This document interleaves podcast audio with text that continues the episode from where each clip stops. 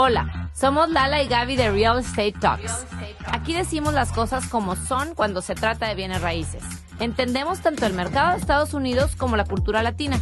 Por eso hemos creado este podcast, para darte la información que necesitas y puedas tomar decisiones informadas. Estamos aquí para derribar los mitos sobre invertir en bienes raíces, ya sea que estás comprando tu primera casa o invirtiendo en propiedades comerciales. We got you covered. Comenzamos. En mi opinión, considero que es importante la educación porque es la base para tener una estabilidad financiera en este país. Hola, Lala, ¿cómo estás? Muy bien, Gaby, muy contenta de estar aquí de nuevo en Austin, Texas. Muy contenta del episodio que vamos a tener el día de hoy porque es un tema interesantísimo, sobre todo para la audiencia que recién se acaba de venir a los Estados Unidos. Digo para todo el mundo, pero ahorita les platicamos. Sí, sí, sí, para todo el mundo. Nuestra invitada de hoy es María Gabriela Méndez. Yo la conocí porque en Instagram empecé a seguir todos los tips de impuestos y de formación de crédito y bueno, me encantó cómo nos eh, disuelves la información para mejor entenderla, lo que los que no conocemos mucho de ese tema. Muchísimas gracias por estar aquí, Gaby, y por tomarte el tiempo de, explicarnos un poquito. Pero voy a dejar que tú me expliques eh, o nos cuentes o nos cuentes a la audiencia eh, cómo es que llegaste a este país y cómo es que te involucraste a ser una preparadora de impuestos. Hola, gracias por la invitación, Lala y Gaby. bien, yo llegué aquí a Estados Unidos hace siete años. Eh, de los cuales tengo cuatro en el mundo tributario. Eh, sabes, cuando llegas y aterrizas aquí, eh, pues tal vez no como todo inmigrante, pero sí buscas qué hacer. Aunque yo no soy contador en mi país, soy licenciada en enfermería una rama completamente diferente, me llama la atención el sistema crediticio de Estados Unidos y lo importante que es saber y aprender de esto, porque es la base para tener una estabilidad financiera en este país. Eh, vi que iba de la mano con los impuestos, así que decidí de cabeza irme allá. Lo quiero aprender, lo quiero hacer y bueno, ya tengo casi cuatro años aquí. Ha sido un sub y baja. Pero sin embargo le he puesto pues todas mis ganas, todo mi, mi esfuerzo y mi empeño y, y, mi objetivo finalmente será ser enroll agent del IRS porque bueno, así he sido toda mi vida y quiero, quiero seguir escalando y escalando y escalando hasta que hasta donde pueda. Claro, qué increíble, qué increíble tú que vienes de Venezuela, ¿no? Y ese es como el grit que, que, tenemos todos los latinos que llegamos de una forma u otra a este país y esa, acá en el podcast tocamos mucho el tema de la abundancia y de ir poco a poco formando, no una carrera rápida, sino un sino poco a poco ir, ir creando esa riqueza, ir creando esas oportunidades y crecimiento personal. ¿no? Entonces, qué padre, qué padre escuchar eso y, que vayas en este camino, Gaby. Oye, ya para, para adentrarnos en el tema, a ver, platícanos qué debe hacer una persona que llega a Estados Unidos y sabemos la importancia de construir un buen crédito aquí. ¿Cómo empieza? ¿Cuál debería ser el primer paso? Bien, en mi opinión considero que es importante la educación. Es lo básico, es lo primero que todo inmigrante debe hacer al llegar a este país. Porque en nuestros países, en Latinoamérica, no se maneja mm, mucho eh, el tema del crédito.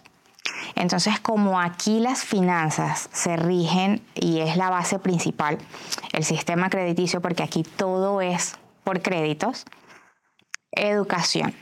Tienen que aprender qué es, cómo es, cómo manejar las finanzas y a partir de allí, pues empezar a construir. No cometer el error de irnos mm, de cabeza porque el amigo del amigo del amigo me dijo que yo podía hacer. Es importante entonces educarnos como primer eh, punto. ¿Educarnos en qué sentido? Para ser más concretos educarnos en qué es el crédito, qué es. Muchas personas no lo saben. Muchas personas no saben que el puntaje, el puntaje, que existe el puntaje de crédito y que por esa rama nos miden. tú eres un puntaje. Entonces ese puntaje le demuestra a la entidad financiera qué tan confiable eres para recibir dinero prestado, qué tan confiable eres para devolver ese dinero. Y si ese puntaje está muy bajo, pues lamentablemente quiere decir que no eres una, una persona fiable.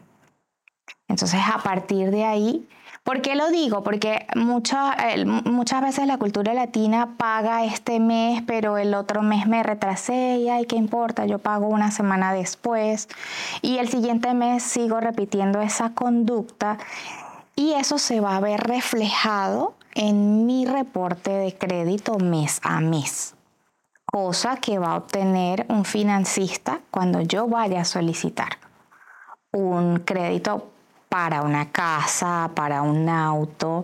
Entonces, educación a partir de ahí. ¿Qué es el crédito? ¿Cómo lo manejo? ¿Cómo se mide? ¿Cómo le dirías a los clientes eh, que algunas formas, no quiero decir rápidas porque sé que es un proceso largo, pero las formas más eficaces para incrementar este número? Bien, la importancia de mantener un puntaje alto, ah, yo diría que el puntaje importa cuando vas a aplicar a un préstamo para adquirir una propiedad, para adquirir un vehículo, para adquirir...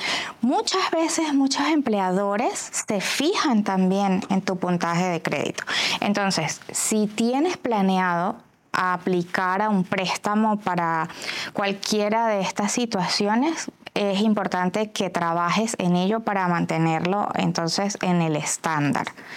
Eh, pero por lo demás, pienso que mantener los pagos al día, siempre.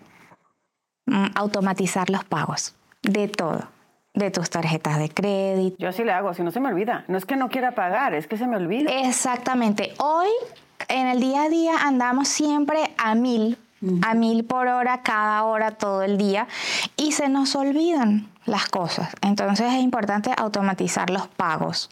Eh, creo que eso sería lo principal, la recomendación principal. Agenda los pagos para que no te atrases en nada ningún mes.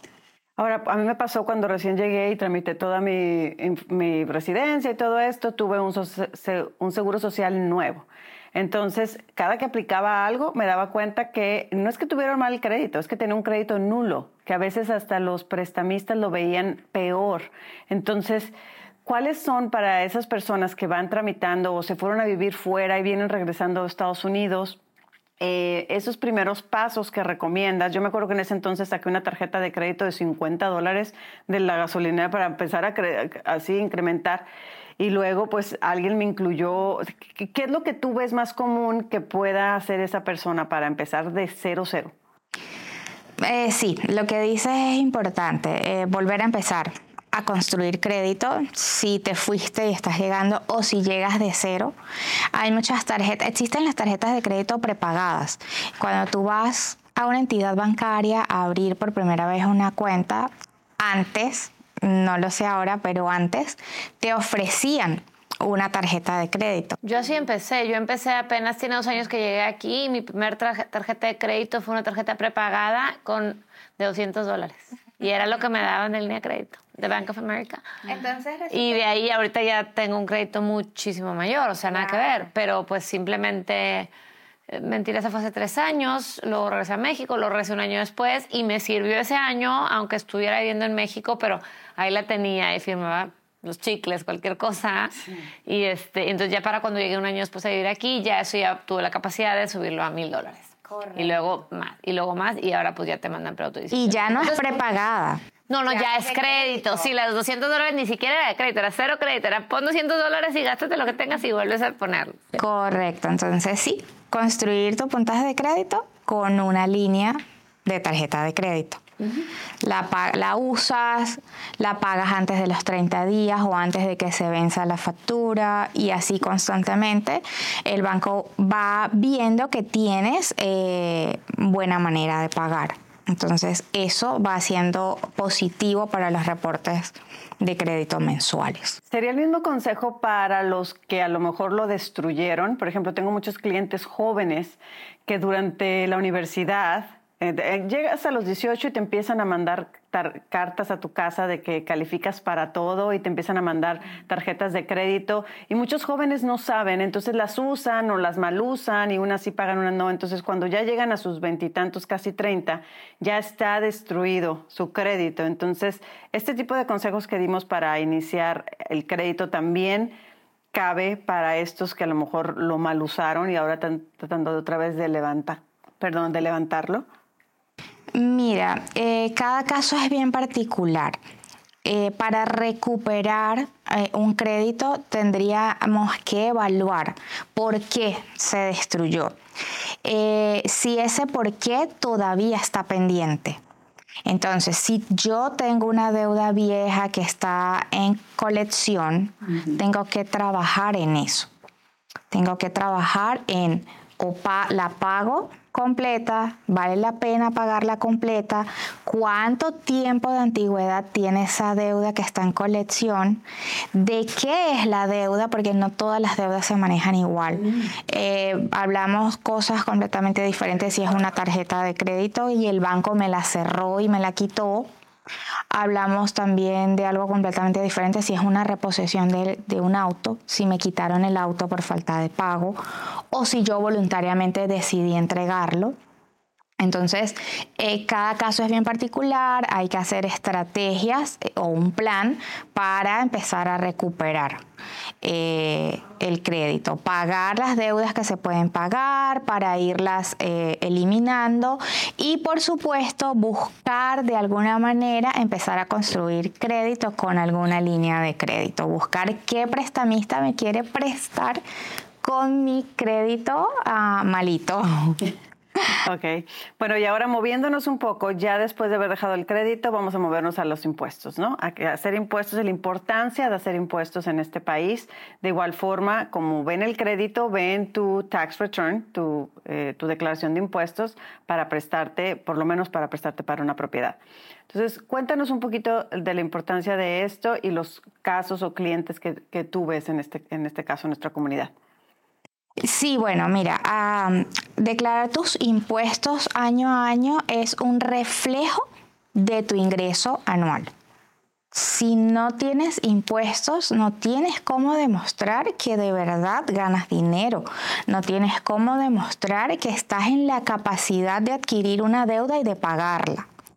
Entonces, sí, la importancia de declarar impuestos, seas empleado o seas contratista independiente, es una necesidad básica en este país. Y eh, hay que mencionar también que de igual forma, aunque no tengas, digamos, si llegaste a este país eh, y no tienes un número de seguro social, de todos modos hay que tramitar el ITIN, que es el número individual que tiene cada persona para pagar sus impuestos. Y no por eso significa que, o sea, gente que a lo mejor está indocumentada, no por eso significa que te van a venir a agarrar porque cruzaste. ¿No? O sea, sin... No, no, las personas que eh, pues no tienen documentación o un número de seguro social, para este tipo de personas se diseñó el número de identificación individual, ITIN. ¿Nos podrás decir en qué consiste, qué es y qué tan complicado es tramitarlo y qué de este temor de que, oye, yo no voy a tramitar mi ITIN porque entonces a lo mejor me deportan? No, el IRS es un departamento completamente aparte parte del Departamento de Inmigración y toda la información que ellos recaudan es de ellos. Ellos no ventilan, no venden, no nada. Así que una cosa es que tú solicites tu número y pagues impuestos y otra cosa completamente diferente es que te vayas al Departamento de Inmigración a hacer X trámite. Bien, entonces si están seguros, pueden tramitar su ITIN, pueden reportar los ingresos recibidos por trabajo. Deben reportar los ingresos recibidos por trabajo, así sean en cash. O sea, Correcto, así es. Eh, esto les va a permitir a ellos tener un historial, porque las personas que tienen ITIN también pueden construir crédito y también pueden aplicar para un financiamiento con ITIN. O sea, con un ITIN puede una persona eh, aplicar para una tarjeta de crédito? Sí, correcto. Ahora en la actualidad, con esto de la inteligencia artificial, hay muchísimos bancos electrónicos y digitales que no solamente te aceptan con, una, con un número ITIN, ah, también con pasaporte. Hay muchos extranjeros que necesitan abrir o manejar eh, la moneda de Estados Unidos y ahora solamente con pasaporte pueden abrir cuentas de banco virtuales. Ok. Incluso eh, les quería comentar de un cliente que él es un inversionista, compró propiedades a su nombre, no con el LLC, y sacó un ITIN para poder hacer todo el trámite de, de, los impuestos y de la renta de la casa y esta persona tiene una visa de turista. Entonces, cuando la estaba tratando de sacar el ITIN, él también pensó, hijo, va, mi visa de turista, a lo mejor van a pensar que yo vivo allá. Y, de igual forma fue asesorado de que no tiene que ver una cosa con la otra.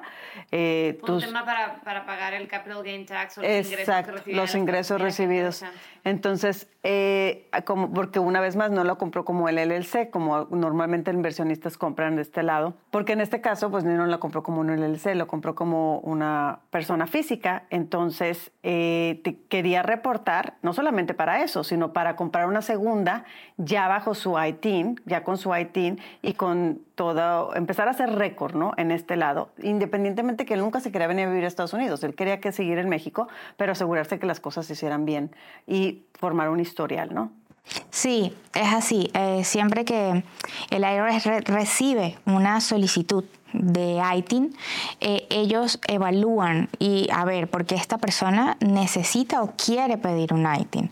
Entonces, generalmente porque quiero abrir una empresa o una compañía en Estados Unidos, ah, quiero comprar una casa, entonces sí, siempre se revisa el por qué, pero no necesariamente porque lo voy a ventilar, no Simplemente veo que quieres estar en regla, que quieres hacer taxes, que quieres hacer impuestos, entonces toma. Eso les conviene, porque significa que ahora estas personas van a empezar a pagar taxas donde antes seguía el ingreso ahí, pero nadie las estaba pagando. Nadie, claro, no, no, no pagaban el impuesto correspondiente al, ingreso que estaban ganando. Oye, pero una persona con ITIN, a ver, aquí igual y Fer va a tener que cortarlo, es que no sé si sea prudente, me quedé ciclada con tu inversionista, porque pero él realmente debió haber hecho una LLC.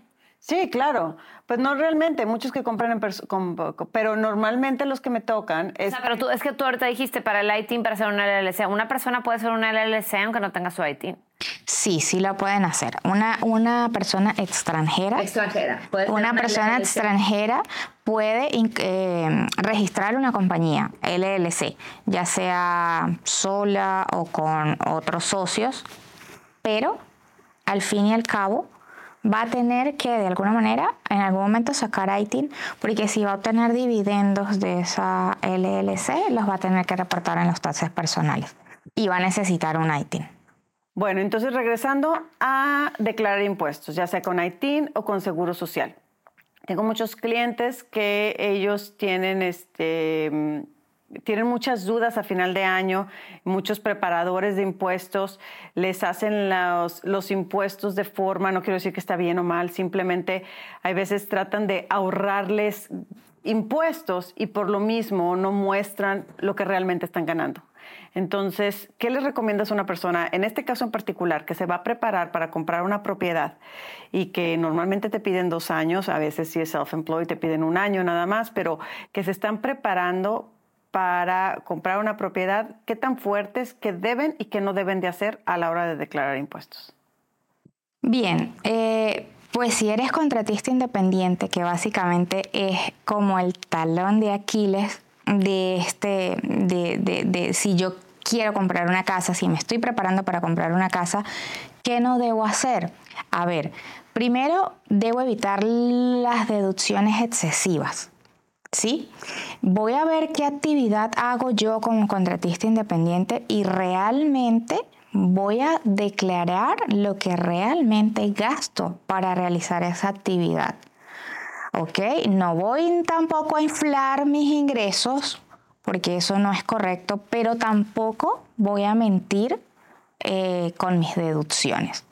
Así que básicamente si tengo que reportar todo mi ingreso, sea cash, sean propinas, sea algún trabajo secundario, ah, no trabajo full time en esto, pero después de que termino mi trabajo de medio tiempo voy y como decimos en Venezuela, a matar un tigrito. Entonces también lo tengo que reportar porque de alguna manera estoy recibiendo ingreso de ese otro trabajo. El ingreso de rover en la casa de, repente cuidamos perritos, hacemos eh, dog sitting y eso se tiene que reportar. Claro. Todos, todos los chiquitos aquí y allá se tienen que reportar. Que, es beneficio, porque al final del cuenta te das cuenta que la persona gana más. Correcto. y algo mm, muy importante que quiero dejar para los contratistas independientes que están planeando comprar una casa es que conserven todos los registros de sus ingresos y de sus deducciones también. Es básico porque eh, a estas personas les ponen la lupa. Y los vamos a examinar de pies a cabeza. Entonces es bien importante que organicen sus registros. Estas son mis deducciones, eh, todos estos son mis ingresos y que tengan todo bien ordenado cada año. Esto es importante. Muchísimas gracias María. De verdad que mucha, muy buena información en todos estos tips que nos está dando María.